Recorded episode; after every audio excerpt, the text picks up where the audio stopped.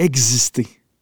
On peut s'entendre sur une chose, c'est de plus en plus difficile de différencier ce qui existe We are fighting the fake news. It's fake. de ce qui n'existe pas. Je n'existe pas.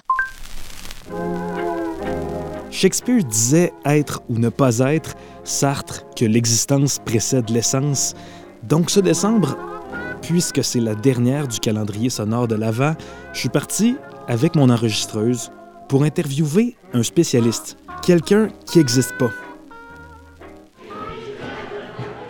Je me suis retrouvé ici à Elmer avec en main mon microphone, entouré de petites maisons un peu ridicules avec de la fausse neige. Je me sens pas vraiment à ma place. Et en l'attendant, j'ai pesé sur record. Je suis comme dans le village du Père Noël, tout seul, avec mon micro. Noël. Ça va bien? Oui, je m'appelle Boris. Je peux prendre un peu votre temps pour vous poser juste Oui. quelques questions. Est-ce qu'on vous pose parfois la question si vous existez? Est-ce que vous me voyez? Moi, je vous vois. Est-ce que vous pouvez me toucher? Euh, je peux vous toucher. Alors j'existe. Qu'est-ce que ça vous fait qu'on questionne votre existence même? Vous savez,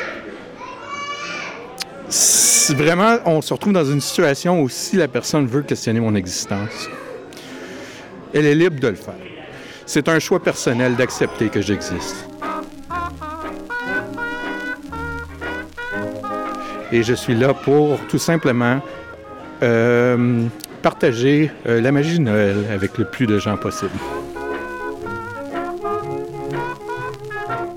Ici Boris Prou, et au nom de tous les créateurs de cette série, je vous souhaite de partager la magie de Noël avec le plus de gens possible.